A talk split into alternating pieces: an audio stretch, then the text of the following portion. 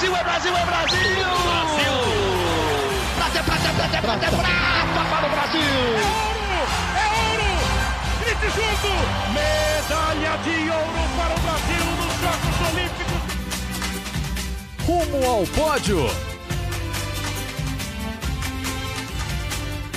Saudações olímpicas! Esse é o Rumo ao Pódio, o podcast de esportes olímpicos da Globo. Toda terça-feira a gente está aqui falando de esportes olímpicos e a Olimpíada está cada vez mais próxima e pouco mais de 300 dias para as Olimpíadas de Tóquio. Geralmente eu, Guilherme Costa, apresento o Rumo ao Pódio com o Marcel Merguiz, o meu amigo, produtor aqui da Globo também, mas o Marcel está nas suas merecidas férias e quem está comigo hoje é a Helena Rebelo, nossa produtora, já cobriu a Olimpíada de Verão, Olimpíada de Inverno, já ficou dois anos lá em Londres sendo a correspondente do, da Globo e ela vai nos ajudar aqui, vai fazer o nosso podcast. Bom dia, boa tarde, boa noite para você, Helena, tudo bem?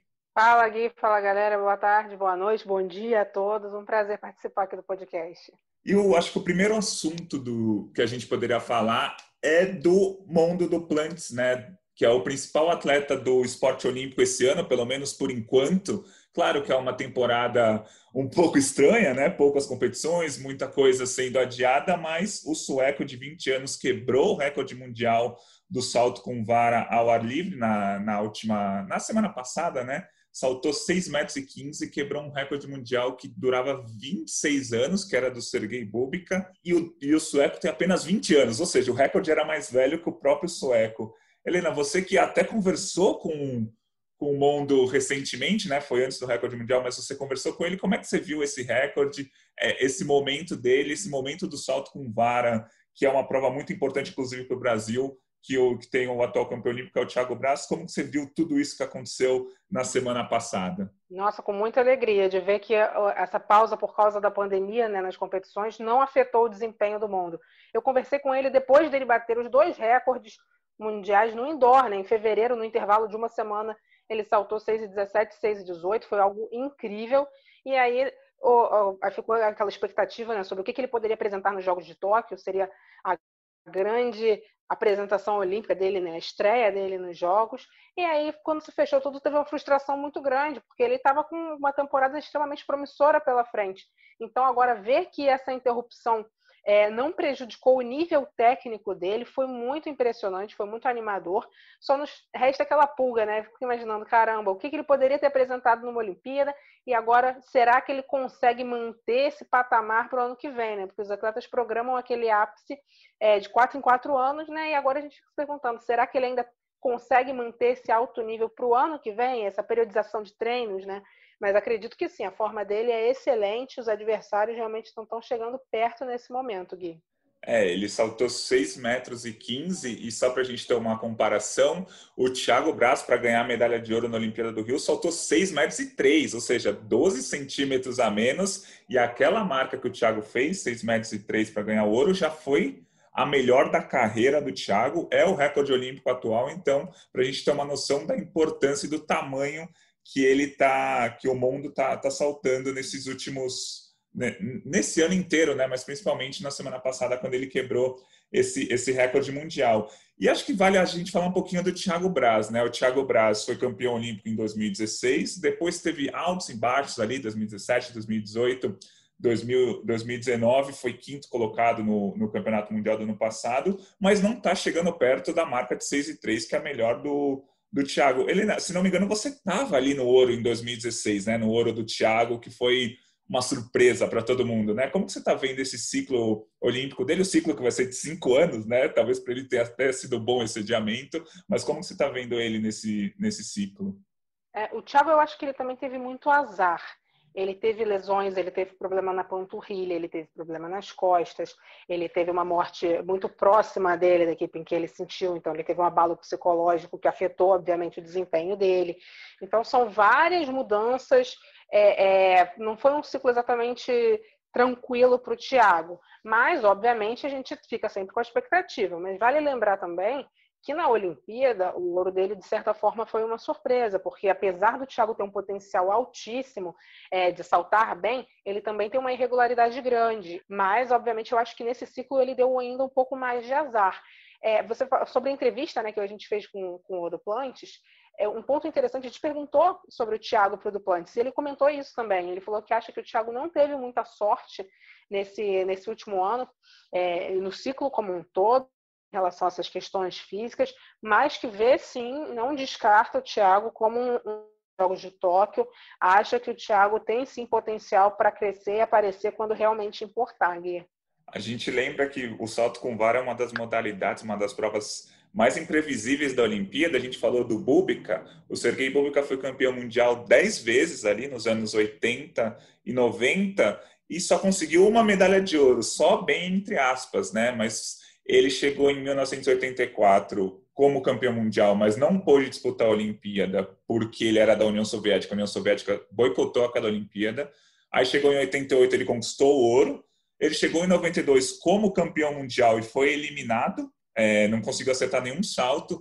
Em 96 ele chegou como campeão mundial de novo, mas lesionado, não conseguiu ir bem também. E 2000 ele já estava um pouco mais velho, já não era mais o campeão mundial e também não conseguiu ir bem, ficou longe da medalha. Ou seja, ele tinha chance de conquistar cinco medalhas de ouro, ele que tem 10 títulos mundiais e conquistou apenas uma. Então, salto com vara é sempre uma das modalidades mais imprevisíveis e a gente, claro, vai acompanhar e vai seguir torcendo para o Thiago Braz. O Thiago que hoje não seria exatamente um favorito ao pódio nessa prova, mas não tem como duvidar dele. Uhum. Se eu não me engano, até é, é, sem contar do, do, do Búbica para cá, o Sam Kendricks, com o título do ano passado, foi o primeiro a conseguir defender o título desde o Búbica. Então a gente vê essa rotatividade muito grande entre os atletas no pódio. Você vê assim, no mínimo seis, sete é, atletas no salto com vara masculino com chances reais de sair com título. Então é uma prova, além de ter um nível técnico difícil, altíssimo, né, muito muito elevado, muito difícil, é, em que a gente vê os atletas se alternando muito. O próprio Lavilani tinha uma maldição em mundiais. É, nos mundiais que eu tive a oportunidade de cobrir, ele chegava sempre com favoritismo pelo título de Londres e tal, e aí no Mundial ele não conseguia, acabava batendo na trave. É uma prova que tem essa pegadinha. Assim, vamos ver se o Duplantis consegue mudar essa situação, porque ele tá, esse ano ele está invicto. Ele não perdeu nenhuma prova que ele disputou. Todas ele foi o primeiro lugar. Verdade, a gente vai acompanhar então de perto até o ano que vem todas as provas do salto com vara, porque é importante para o mundo e importante também para o Brasil, que tem o Thiago Braz. A gente vai seguir falando um pouco de atletismo, mas agora não mais do salto com vara, mas sim da prova dos 800 metros feminino. A gente falou aqui há algumas semanas da questão da Caster Semenya. A Caster Semenya é uma atleta sul-africana, bicampeã olímpica, que não poderá defender o seu título olímpico, pois é, a Federação Internacional fez um pedido, fez um pedido, né? A Federação Internacional não queria que ela participasse da, da, das Olimpíadas e de qualquer competição, porque ela tem uma produção natural maior do que o comum do, de testosterona, né? Que é o hormônio masculino. Então, ela está proibida de disputar os 800 metros rasos na Olimpíada do ano que vem. Ela que é a atual bicampeã olímpica. É, na última semana teve o julgamento final do, é, da Corte Arbitral da Suíça, né? não é nem mais da Corte Arbitral do Esporte, já era da Corte Suíça, a última apelação da Caster para tentar competir na Olimpíada e ela não vai poder competir, ela que tem uma produção natural do hormônio masculino. Helena, é bem polêmica e bem estranha essa decisão de todas as instâncias, né, desde a Federação Internacional até mesmo a Corte Suíça, de proibir um atleta de competir, né? É, eu sou absolutamente contra essa decisão. Eu acho um absurdo a Semênia ser é, é, discriminada nessa forma. Para mim, isso é uma forma de discriminação. A defesa dela está acionando tudo quanto é, é órgão de direitos humanos para poder brigar, porque basicamente eles querem que ela é, tome uma medicação para poder competir. Você imagina, se é proibido você tomar determinados tipos de medicação para você melhorar o seu desempenho, como que um atleta pode ser obrigado a tomar um tipo de medicação para alterar o desempenho dele, para diminuir? Eu acho errado em muitas instâncias, é, mas o que mais me surpreende, na verdade, é a forma como ela não tem apoio de outras entidades, como é o caso do Comitê Olímpico Internacional, o qual não emite uma palavra. Então fica aquele silêncio sepulcral em que ninguém corre em favor da semênia. E por que eu falo especificamente da semênia? Porque essa, essa proibição ela se refere a, a, a atletas, né? não é nominal a, a semênia, obviamente, ela está liderando esse recurso, mas se refere a uma janela de provas dos 400 aos 1.600, né? que é a milha, né? a distância de uma milha. Tem uma atleta também famosa nessa, nessa situação de hiperandrogenismo, a Duti Chandi, que é atleta da Índia, que teve proibida no passado de competir, depois conseguiu uma liberação, correu na Rio 2016. Ela tem a mesma condição da Semenya, ela pode correr. Então, ela é uma das que sai em favor da Semenya, defendendo, falam como que parece que é feito para ela, porque ela é a principal afetada. Mas também outras, outras atletas da distância dos 800 metros também são afetadas. São uh, outras duas atletas africanas que compuseram o pódio dos 800 metros na Rio de 2016 também têm essa condição. Então, é uma prova específica que vai mudar totalmente por conta dessa, dessa determinação da, da justiça, agora da Corte Suíça, Gui. É isso aí. E teve um podcast muito interessante aqui da, da Globo também, que é o Vocês da Imprensa, essa semana, que estava o Marcelo Barreto, o Luiz Felipe Prota, que é um narrador do Sport TV, mas é que ele conhece muito de ciência, de biomedicina, conhece muito do assunto, e a Renata Mendonça, que é nossa comentarista aqui do Grupo Globo, ela falou uma coisa muito interessante também. Se por um acaso, é, por que, que no masculino, quando o Bolt ou o Michael Phelps da natação consegue um grande resultado, todo mundo, nossa, ele é de outro mundo, ele consegue resultados impressionantes, e quando é uma mulher que consegue isso, um resultado impressionante, a, vem a dúvida do tipo, nossa, será que ela é um homem? Nossa, será que é isso? Será que é aquilo? Nunca a gente consegue exaltar de verdade um resultado feminino sem pôr aquela pontinha de dúvida com relação ou ao mesmo doping ou com relação à suposta masculinidade da atleta. Então, é muito difícil. É, além de tudo isso que você falou, existe também um, um machismo em tudo isso que está acontecendo, né? É, uma mulher não pode conquistar uns resultados tão impressionantes quanto um, um, homem. Não, claro que não necessariamente no tempo, né? O tempo da semana ainda é muito longe de ser um tempo de, de um atleta homem, mas assim a gente não consegue exaltar um atleta que consegue um grande resultado, que consegue estar invicta há muito tempo na prova sem colocar aquela pontinha de dúvida. Então acho que sem Além disso tudo, tem um, um preconceito também. A Semenya é uma atleta sul-africana, negra, que assim é, não é uma americana, não é ali do, do, da Europa. Imagino que se fosse o caso de uma atleta americana, de uma atleta da Europa, não teria toda essa discussão em cima, né? Você citou aí Phelps, Bolt, etc. Para mim, a produção de hormônio dela, você pode falar, ah, mas aí uma mulher que não tem essa condição gera menos hormônio. Da mesma forma que alguém que não cresceu tanto não tem as pernas do tamanho das pernas do Usain Bolt, não tem as mãos, a envergadura que o Michael Phelps tem. É, são condições naturais. É, eu acho que assim, existe uma discussão enorme, por exemplo, para atletas é, que fizeram mudança de sexo. É, que eu também acho, eu, eu, acho que todo mundo no esporte tem o seu caminho, tem o seu direito. No caso da Semina, não é isso, ela é uma mulher, ela nasceu mulher, ela é, teve que passar por milhões de constrangimentos de teste para provar o sexo dela, o gênero dela. Isso é um absurdo, isso são práticas arcaicas é, é, enraizadas nessas instituições que se dizem tão modernas, abertas à mudança no esporte, mas que são extremamente conservadoras e que mantêm as práticas arcaicas. Tem uma, um vídeo muito impactante que está rolando na internet, uma campanha até é, apoiada pelo Sport TV, é, em que mostra uma simulação ali, é feita uma, uma dramatização, mas como se fosse nos anos 60, de uma atleta tendo que fazer prova de sexo na frente de uma banca masculina, é, se colocando em posições degradantes. É uma situação extremamente humilhante. Você não jamais verá um homem numa situação semelhante como essa. Ah, mas um homem se, é, é, competindo entre mulheres tem vantagem, uma mulher competindo entre homens não tem vantagem. Não interessa. Isso acontece porque os esportes ainda são comandados por homens, em sua maioria brancos, e você tem sim essa visão de cima para baixo que acaba oprimindo as mulheres, oprime sim as mulheres africanas que não têm é, é, é, esse apoio das entidades como teria, acredito eu, se fosse uma mulher branca europeia. É muito importante esse debate em, em torno da Caster Semenya, ela que seria é, talvez um dos maiores destaques ou o maior destaque do atletismo mundial, não vai poder, pelo menos por enquanto, né, depois de tudo que ela passou, ela não vai poder disputar a Olimpíada, a não ser que ela tome remédios para diminuir o, o índice de, de testosterona do corpo dela, ou que ela mude de prova e vá disputar uma prova tipo a dos 5 mil metros, que está longe de ser a especialidade dela. A gente vai falar sempre bastante da Semene aqui no podcast, lá no ge.globo Olimpíadas também vai ter sempre notícia dela, porque é um caso importante, é algo importante que está acontecendo é, no esporte. Já falamos aqui de, bastante de atletismo, né, de salto com vara e dos 800 metros. Vamos mudar um pouquinho, um pouquinho de modalidade, a gente vai falar um pouquinho de vela, porque nessa semana a gente teve a volta do maior medalhista olímpico da história do Brasil na, nas Olimpíadas, né, que é o Robert Scheid. Ele que disputou as últimas seis Olimpíadas, tem cinco medalhas, né, dois ouros, duas pratas e um bronze,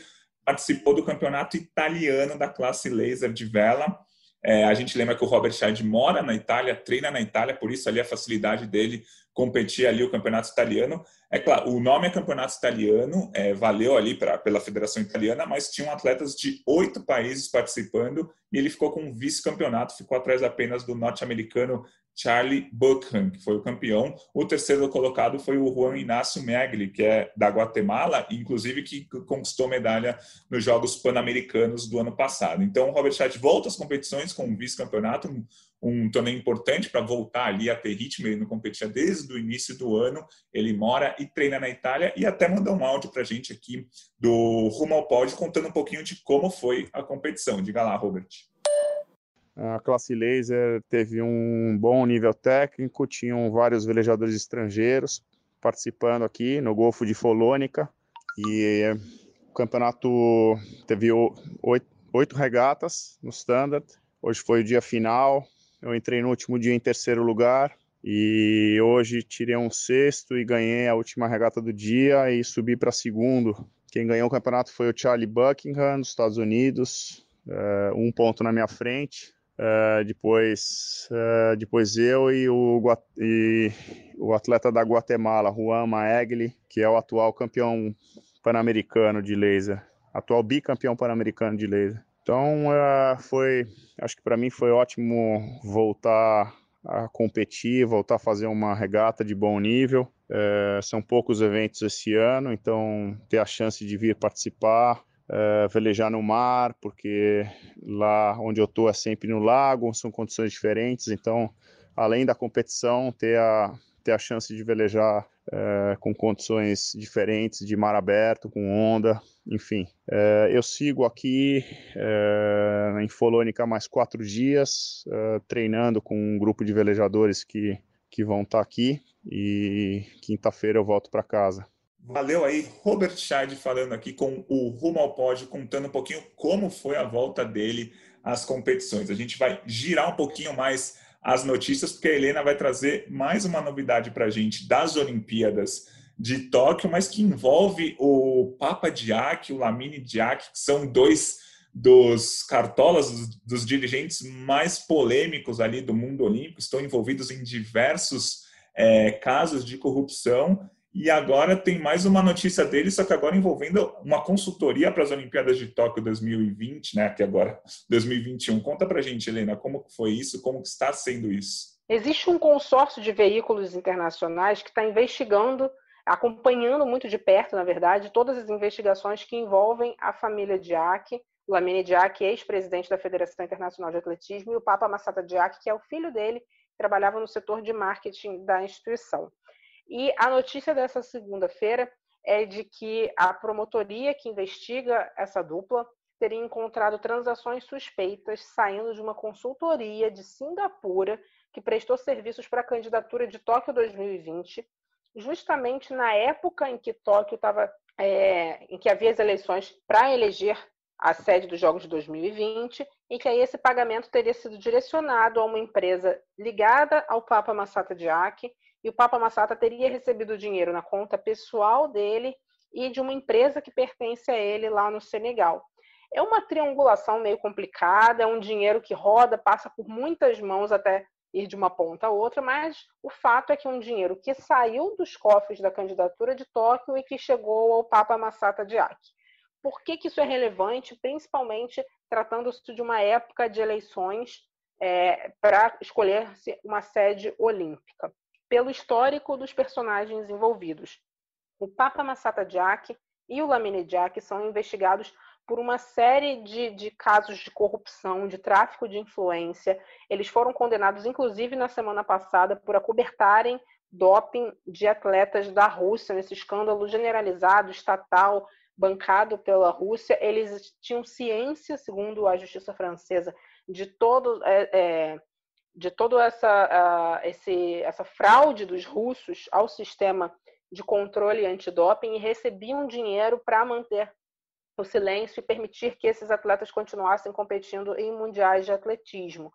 E em relação a eleições especificamente de Jogos Olímpicos, os dois foram citados na delação premiada do ex-governador do Rio de Janeiro, Sérgio Cabral, que foi governador à época que o Rio de Janeiro foi eleito é, a sede da Olimpíada e durante as Olimpíadas ele também estava envolvido ali no governo, depois de uma série de escândalos de, de, de propina, enfim, escândalos que transcendem o esporte, mas em relação ao esporte, o Cabral fez uma delação na época citando o nome do Lamine Diak e do Papa Massata Diak como intermediários para a compra de votos de países africanos, para que o Rio de Janeiro tivesse apoio do bloco africano e aí pudesse é, é, bater de frente com outros candidatos da Europa e nos Estados Unidos também.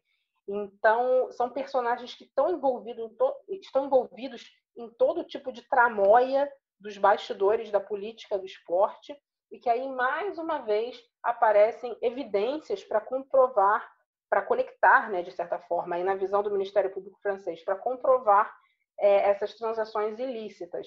Na época é, dessas transações, é, também havia o, o ex-presidente do, do, Comitê Olímpico do Japão e do, do Comitê de Candidatura dos Jogos de Tóquio, também foi investigado, também é suspeita de que ele tenha sido a pessoa a autorizar esses pagamentos. Então é isso. Infelizmente, a gente vê é, o esporte mais uma vez envolvido nessas páginas policiais, nessas investigações de falcatruas, e a gente fica duvidando aí né, da lisura desses processos. Como será? Será que algum dia a gente teve algum processo é, é, correto de candidatura? Será que alguma candidatura foi de fato eleita de forma correta? O que, que é regra e o que, que é exceção? Né? Isso nos faz questionar muito a, a integridade de todo o processo de escolha das Olimpíadas, infelizmente. É verdade, toda a explicação aí da Helena. A gente lembra que a próxima Olimpíada, claro, vai ser em Tóquio no ano que vem. Em 2024, os Jogos vão ser em Paris, na França, e em 2028 em Los Angeles, é, nos Estados Unidos. Nas, na, nessa última eleição que a gente teve para as cidades sedes, a gente não teve exatamente uma, uma votação, né? Ficou decidido por unanimidade ali que Paris seria 2024 e Los Angeles serão 2028. Essas duas cidades estavam concorrendo entre si para sediar os Jogos de 2024, porque há muito tempo a gente já está vendo muito debate sobre como, como que estariam sendo feitas essas, essas eleições para cada edição de Jogos Olímpicos. E a gente está cada vez vendo menos cidades querendo se candidatar para sediar uma Olimpíada por conta do custo, né, do elevado custo que é abrigar um evento de, desse porte. Né? A gente viu, saiu nessa semana também que o custo total da Olimpíada de Tóquio, junto com o adiamento, será de 83 bilhões de reais será a Olimpíada mais cara da história e a gente não tem muitas cidades no mundo querendo investir esse dinheiro, porque às vezes, ou muitas vezes, o dinheiro não, não retorna. Então, o Comitê Olímpico Internacional já está revendo muitos pontos de como vai fazer as escolhas das próximas sedes, né, 2032, 2036 e mesmo os jogos de 2030, os jogos de inverno de 2030. Então é um assunto bastante importante aí que a Helena trouxe. Girando as notícias aqui, girando as modalidades, já falamos de atletismo, já falamos de vela, já falamos das confusões políticas do Comitê Olímpico Internacional. Vamos falar um pouco de ciclismo. Essa semana terminou no último domingo o Tour de France, a principal competição é, da modalidade, e o título ficou com o esloveno Tadej Pogacar. Ele surpreendeu, ele tem apenas 21 anos e se tornou o segundo ciclista mais jovem da história a conquistar esse título. Quem sabe tudo de ciclismo e vai trazer para a gente as novidades do Tour de France e também as projeções para o Campeonato Mundial que a gente vai ter na semana que vem é o Sérgio Arenilhas, que inclusive vai narrar no Sport TV essa semana o Campeonato Mundial de Ciclismo Estrada, um dos únicos campeonatos mundiais das modalidades olímpicas que a gente vai ter em 2020, vai ser o Mundial de Ciclismo Estrada, que vai ser essa semana, coladinho com o Tour de France, que terminou ontem. O Sérgio vai contar as novidades para a gente. Diga lá, Serginho. Fala Gui, tudo certo? É verdade, né? Coroação das últimas semanas agora com o Tour de France, marcando né, o grande ponto, né, desde o retorno do ciclismo no dia 1 do, do mês passado, né, 1 de agosto, e foi muito bacana, né? Briga aí de dois eslovenos, principalmente, né, do Primoz Roglic e do Tadej Pogacar, os dois fazendo história, né? O Roglic que já vinha muito bem na temporada, é, venceu, estava vencendo né, a Criterium do Dauphiné, que é a principal prova de preparação do Tour, caiu, teve que abandonar, dúvidas sobre a forma dele, foi lá, fez um baita tour, muito bem protegido pela sua equipe, a Jumbo Visma, que realmente era a grande equipe né, do Tour de France e mostrou isso até o penúltimo dia. Acho que a derrota não apaga o grande trabalho dos grandes gregários né, da equipe, que são os caras que protegem o líder, né, deixam ele numa posição mais confortável, é, mais descansado, digamos assim. Foi um baita trabalho, infelizmente perdeu, né? Foi a quinta vez na história que a gente teve um cara perdendo e outro ganhando, consequentemente a camisa amarela num contrarrelógio no penúltimo dia, então com muita emoção. A última vez tinha sido em 2011. Teve disputa legal também nos sprints, o Peter Sagan, que tricampeão do mundo, né? Que sempre tinha chegado de verde em Paris, já, tinha, já tinha eram sete camisas verdes, perdeu para o Sam Bennett, que é um cara que era da equipe dele até ano passado, saiu, teve sua chance, foi lá, respondeu bonito ao longo do Tour de France. A Sam Webb, que a equipe dele também fez um bom trabalho nos sprints. E foi muito bacana, né? O irlandês não, não vestia a camisa verde desde 89. O Sam Bennett foi lá, venceu. O vô dele vibrou bastante também de longe. É, o Pogacar, que fez história, né? O segundo vencedor mais jovem da história do Tour de France. O primeiro em 116 anos, então muito tempo, levou todas as camisas praticamente, né, com exceção da verde, levou a de melhor montanhista e a de melhor ciclista jovem, porque ele só tem 21 anos, né, fez aniversário nessa segunda-feira, mas foi um retorno muito bacana, né, a gente tinha um protocolo especial de Covid também, né, são dois dias de descanso no tour, em duas segundas-feiras, e aí todo mundo era testado, né, na, na bolha que as equipes foram forçadas a, de certa forma, tentar manter, Caso nós tivéssemos dois casos positivos ou mais, a equipe estava fora, de ciclistas também. Não aconteceu, só alguns casos é, mais técnicos, né? O diretor da prova pegou, enfim. É, a prova aconteceu normalmente, né, dentro do possível. Lembrando que a França está numa situação delicadíssima. Né? O Tour começou com um pouco mais de 6 mil casos diários de média e terminou com bem mais de 12 mil. Então a situação é, da prova foi bem, mas a da França nem tanto. Então o Tour conseguiu resistir a tudo isso. E agora a gente vai ter o Mundial né, na Itália. É, Cogitou-se que o Mundial fosse na França, inclusive na mesma cidade que recebeu a penúltima etapa, o contra-relógio mas é, pela situação da França está bem delicada e pela da Itália está bem mais controlada por ter uma estrutura já pronta do autódromo de Imola. Então o Mundial acabou indo para a Itália, ia ser na Suíça, a Suíça proibiu eventos com mais de mil pessoas, então foi para a Itália, vai ser muito bacana em Imola, transmissão do Sport TV de todas as quatro provas, né? A gente só vai ter as provas de elite, masculina e feminina, de estrada e de contrarrelógio. Então aí, a partir de quinta-feira, de quinta a domingo de manhã, tem o Mundial de Ciclismo de Estrada, o primeiro Mundial normal, né? Entre aspas, bem, várias aspas aí, é, depois da pandemia, né? O triatlo fez o Mundial é, sprint, né? O triatlo pela metade, o ciclismo vai fazer, dentro do possível, um Mundial normal. Valeu, Gui. Valeu, Sérgio Arenilhas, nosso especialista em ciclismo, vai narrar o Campeonato Mundial da modalidade a partir desta quinta-feira no Sport TV Mundial, coladinho com o Tour de France que terminou no último domingo. A gente vai girar de novo as modalidades, vamos falar um pouco agora de vôlei de praia.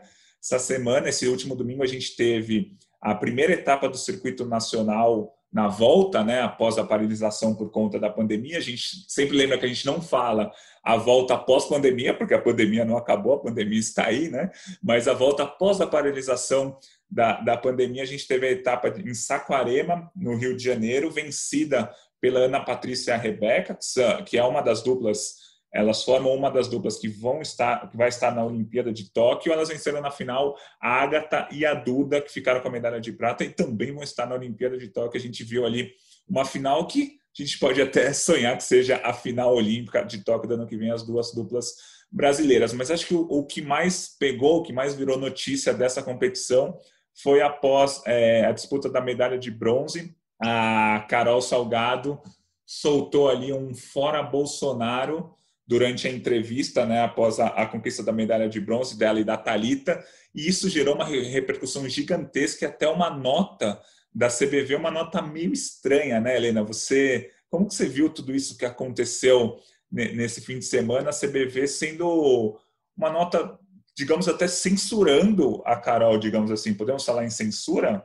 Eu acho que sim, porque a, a nota da CBV fala claramente em tomar medidas é, é, é, punitivas em relação à atleta, porque é, condenou essa manifestação dela antes do no momento ali do, ainda esportivo, né, da, de, de, de vencer a, a, a, disputa do terceiro lugar e aí e se manifestar de forma política, de forma contrária ao presidente. Eu acho que a questão fundamental nesse momento é a gente lembrar que hoje quem sustenta o vôlei de modo geral, mas principalmente o vôlei de praia no Brasil, é o Banco do Brasil. É o principal patrocinador há décadas da modalidade, e eu acredito que exista uma pressão muito forte nesse sentido do governo sobre o Banco do Brasil e do Banco do Brasil sobre a CBV, para que haja uma, uma, é, uma medida exemplar, assim, digamos, em relação a Carol Solberg, para que isso não se torne hábito.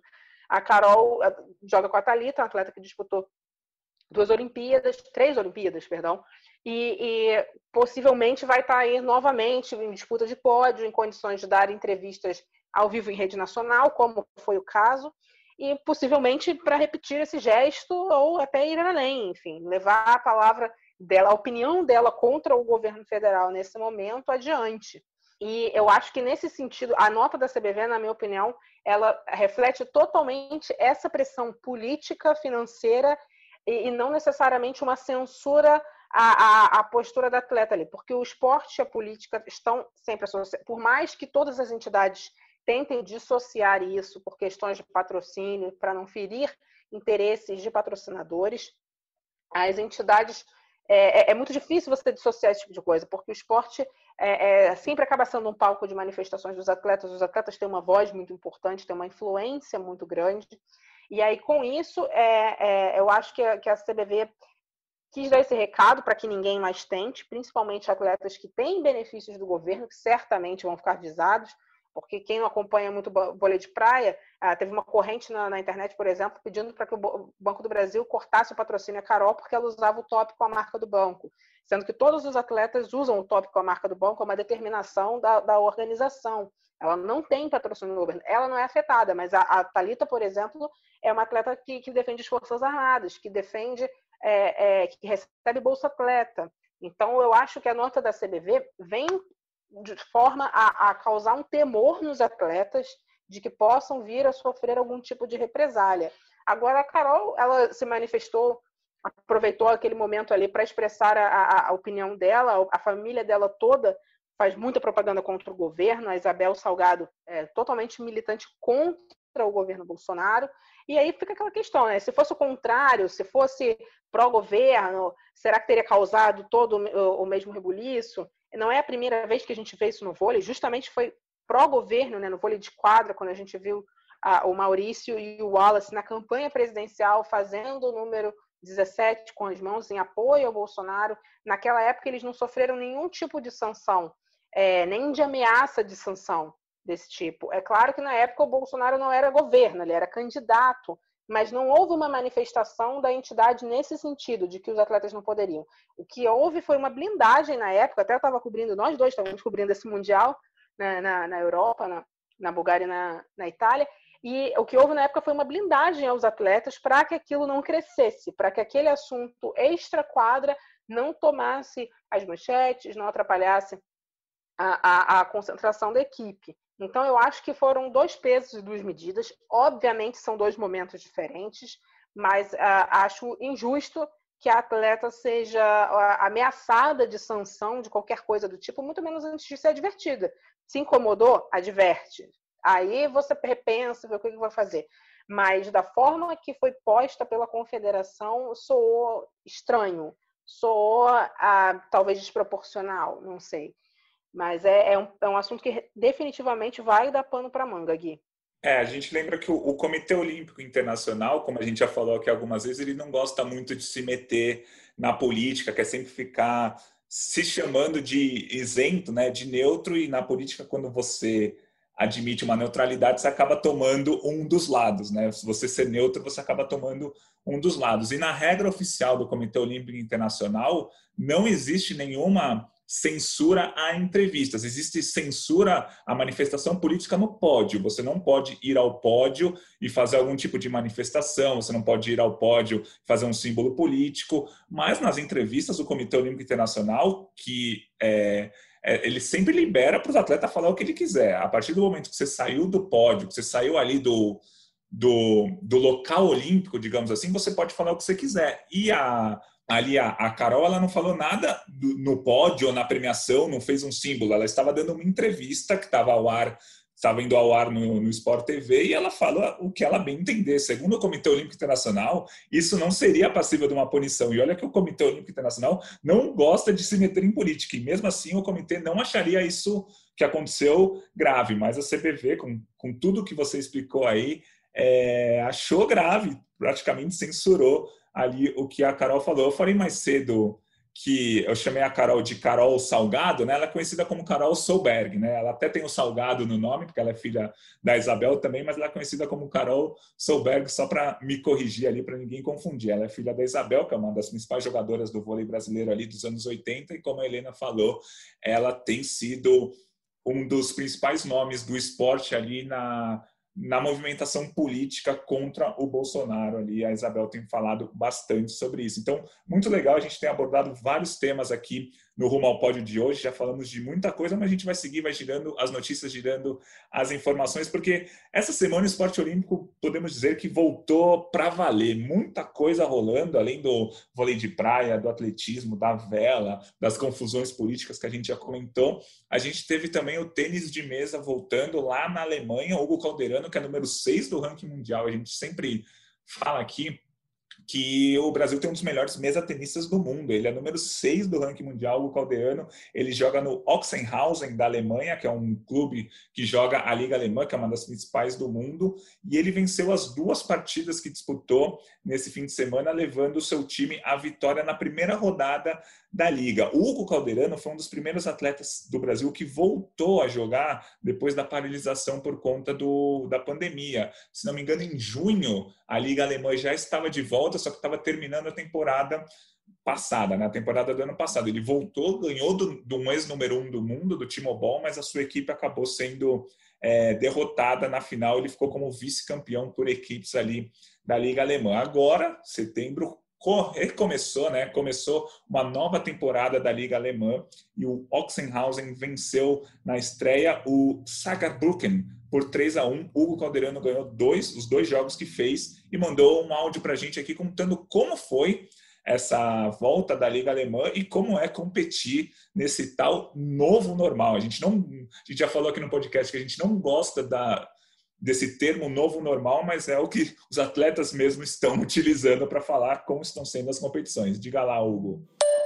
Eu acho que meu desempenho foi bem positivo, eu joguei muito bem, é, principalmente por não ter jogado nenhuma competição, nenhuma partida nesses últimos meses. É, não é muito fácil você manter um bom ritmo de jogo, mas eu acho que eu consegui encarar isso muito bem. É, mas eu acho que o principal é é que eu estou muito feliz por, por ter voltado a competir e, e voltar a ter essa sensação de, de adrenalina de, de, de campeonato, de competição. Eu acho que não teve tanta diferença na, no jogo ou nas, nas competições atualmente. É, acho que o, que o principal que, que atrapalha é, infelizmente, a gente não pode ter um, um público tão grande, né? Que é, que é sempre muito, muito legal jogar com, com uma torcida com uma torcida maior, mas infelizmente todo mundo sabe que hoje isso não é possível. E, e no jogo em si, para os atletas não, é, não tocarem tanto a mão na mesa para secar a mão, eles permitiram a gente usar a toalha em todos os pontos. É, no tênis de mesa, geralmente você só pode usar a toalha a cada seis pontos. E isso, na verdade, me, me ajuda bastante, porque eu suo muito. Então, essa, essa nova regra aí eu, acho que tá, tá me ajudando bastante.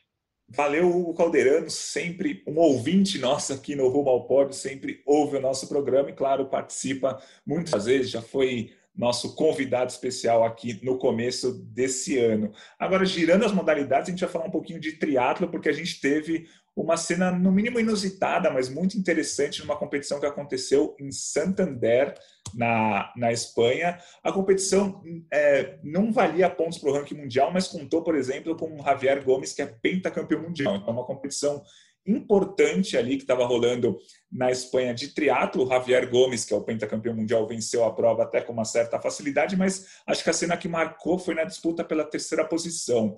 O britânico James Teagle estava na, na, terceira posição, só que ele passou reto na última curva. Ele errou o caminho, passou reto e perdeu tempos preciosos. E o espanhol Diego Mentriga, que vinha logo atrás, passou o britânico, mas viu que o britânico errou o caminho e falou: não, Pode passar, pode passar, James. Aí deixou o James terminar em terceiro lugar e o espanhol ficou em quarto lugar. No ge.globo barra Olimpíadas você tem a cena, a cena é muito bonita do espanhol deixando o britânico passar. E você até postou nas suas redes sociais, eu também postei nas minhas, né, Helena? Foi uma, uma cena diferente que a gente não costuma ver no esporte de alto rendimento e era uma competição importante que contava com campeões mundiais, com alguns dos principais atletas do mundo. Exato, porque o esporte de alto rendimento ele é bem cruel, né? Geralmente você explora a fraqueza do adversário, eh, você explora quando ele tem uma falha, e aí quando você vê um ato de nobreza, de espírito esportivo na essência, né? O que é o que a gente imagina que um dia o Barão Pierre de Coubertin é, mas falava, né? Se referia quando falava em espírito esportivo, era isso, era você ver a, a, a importância da competição acima do seu bem pessoal. E foi essa cena que a gente viu ali, era o atleta falando, não, eu não mereci, ele, ele se confundiu, foi um equívoco genuíno ali, que não refletia o, o resultado, né, o mérito dele ao longo de toda a prova. E ele teve essa grandeza de espírito, né, de deixar o outro passar. Possivelmente com isso ele perde alguma pontuação, ele perde eh, dinheiro, né, de premiação, coisas do tipo. Mas ele mostra ali uma grandeza de, enquanto competidor, para poder deixar o outro é, concluir como teria sido se ele não tivesse errado o caminho. Né? E, é, mais uma vez, me surpreende como o triatlo é palco desse tipo de, de, de ação. Eu lembro no, no, no Lauro de 2017, inclusive eram dois irmãos, se não me engano, britânicos também.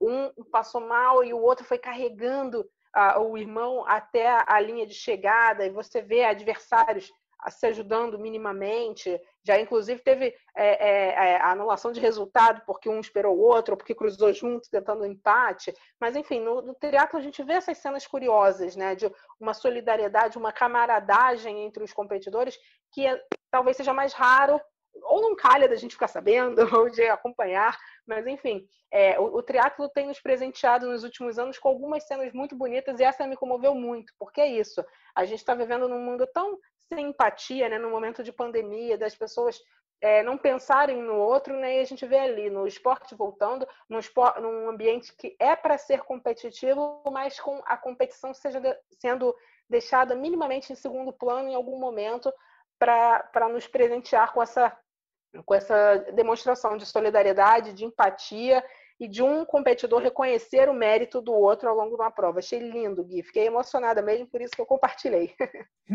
Foi uma cena muito bonita, também compartilhei lá nas redes sociais. Se você quiser ver, vai lá no ge.globo Olimpíadas, ainda está lá a matéria sobre essa prova de triatlo. A gente está terminando aqui ao rumo ao pódio, mas acho que vale, já que a gente está falando de tantas modalidades, vale falar mais de alguns resultados importantes do Brasil no fim de semana. A Luiz Stephanie, do tênis, chegou na semifinal do Premier de Roma. O Premier de Roma no feminino é o equivalente ao Master de Roma no masculino, é disputado até na, nos mesmos estádios, nos mesmos complexos tal. E ela ficou, ela foi eliminada na semifinal, mas foi a melhor participação de uma brasileira no Premier de Roma desde a Maria Esther Bueno lá nos anos 60, ou seja, um resultado importante dela. A gente lembra que a Luísa joga duplas, né, ao lado da americana Hailey Caster, e por conta desse resultado, nessa semifinal, ela sobe para a 33ª posição no ranking mundial de duplas. A gente explicou semana passada, mas é sempre bom relembrar.